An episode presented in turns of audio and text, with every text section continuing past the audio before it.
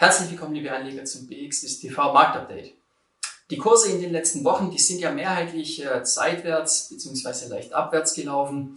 Und äh, nun beim großen Verfallstag letzten Freitag, da haben wir etwas mehr Druck gesehen, der auf die Kurse gekommen ist. Und ähm, der Start in die neue Handelswoche, der ist den Märkten nicht besonders gut gelungen. Wir sehen aktuell äh, beim SMI beispielsweise rund ein Minus von 1,5 Prozent bei 11.700 Zählern. Äh, und beim DAX ist es noch etwas mehr, da sind es gute zwei Prozent bei rund 15.100 Punkten.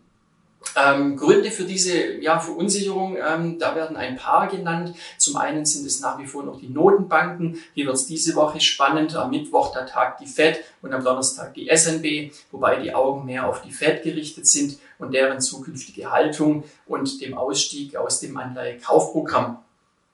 Größter Faktor aktuell, das ist äh, die Entwicklung rund um den chinesischen Bauentwicklung Evergrande. Ähm, hier ist es so, dass das Unternehmen in Schieflage äh, geraten ist und man befürchtet einen Kollaps. Und angesichts eines Schuldenbergs von rund 300 Milliarden, da dürfte sich dieser Schuldenberg oder dieser Kollaps vielmehr dann doch auch bemerkbar machen. Ähm, der Hang Seng heute Morgen schon starke Minus über drei Prozent und in Europa und in der Schweiz, da sehen wir vor allem ja Finanzwerte nun vor diesem Hintergrund eben im roten Bereich.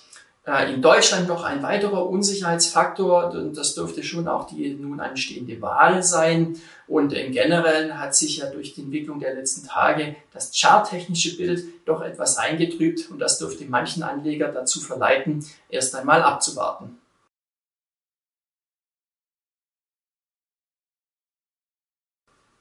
Weitere Themen, äh, die ja aktuell noch äh, besprochen werden am Markt, das sind sicherlich zum einen der erfolgreiche Börsengang von On. Ähm, der Sportschuhhersteller, der hatte ja nach einem festgelegten IPO-Preis von 24 Dollar nun letzte Woche am Mittwoch äh, ordentlich zulegen können an der New Yorker Börse. Der Kurs ist bis auf 35 Dollar gelaufen. Zwischenzeitlich sind wir auch noch etwas weiter gesportet, kann man ja sagen, auf rund 39 Dollar.